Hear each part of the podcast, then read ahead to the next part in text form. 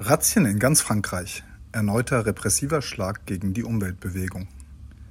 Mit Antiterroreinheiten der SDAT sind Sicherheitskräfte am 5. Juni in acht Gemeinden gegen Aktivistinnen der französischen Umweltbewegung vorgegangen. Insgesamt gab es 15 Festnahmen.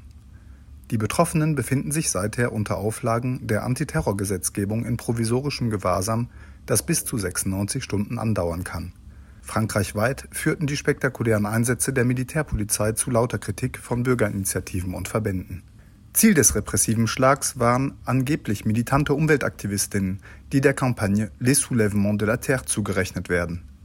Hintergründe sind die massiven Sachbeschädigungen, die bei einer Protestaktion gegen den Zementgiganten Holcim Lafarge in Bouc-Belair bei Marseille im vergangenen Dezember angerichtet wurden. Rund 200 Linke in Maleranzügen waren am 10. Dezember 2022 in ein Fabrikgelände eingedrungen und hatten Maschinen und Infrastrukturen in Höhe von angeblich 4 Millionen Euro sabotiert. Die Aktion gegen den Konzern Holcim Lafarge folgt einer Reihe an Interventionen.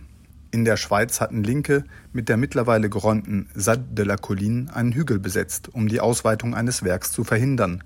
In Gennevilliers sabotierten Umweltschützerinnen aus dem Umfeld von Extinction Rebellion 2021 Infrastrukturen des Unternehmens, das nicht zuletzt wegen seiner Kooperation mit Daesh in der Kritik steht.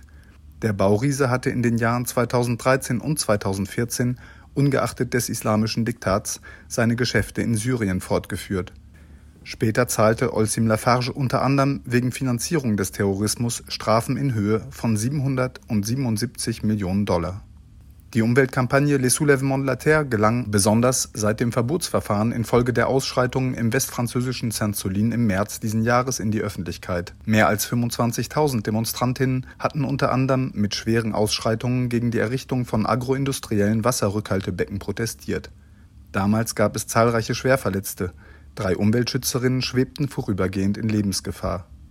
Die Gendarmerie hatte am Wochenende von Saint-Solin mindestens 5000 Granaten verschossen, um die Demonstrationszüge zurückzudrängen. Die Soulèvements waren in den vergangenen Jahren an verschiedenen Kämpfen beteiligt, die sich der Verteidigung des Lebendigen verschrieben haben. Unter anderem kam es zu Landbesetzungen gegen den Ausbau von Autobahnen und Spekulationen mit landwirtschaftlichen Flächen. Am Mittwochabend sind Solidaritätskundgebungen für die Inhaftierten geplant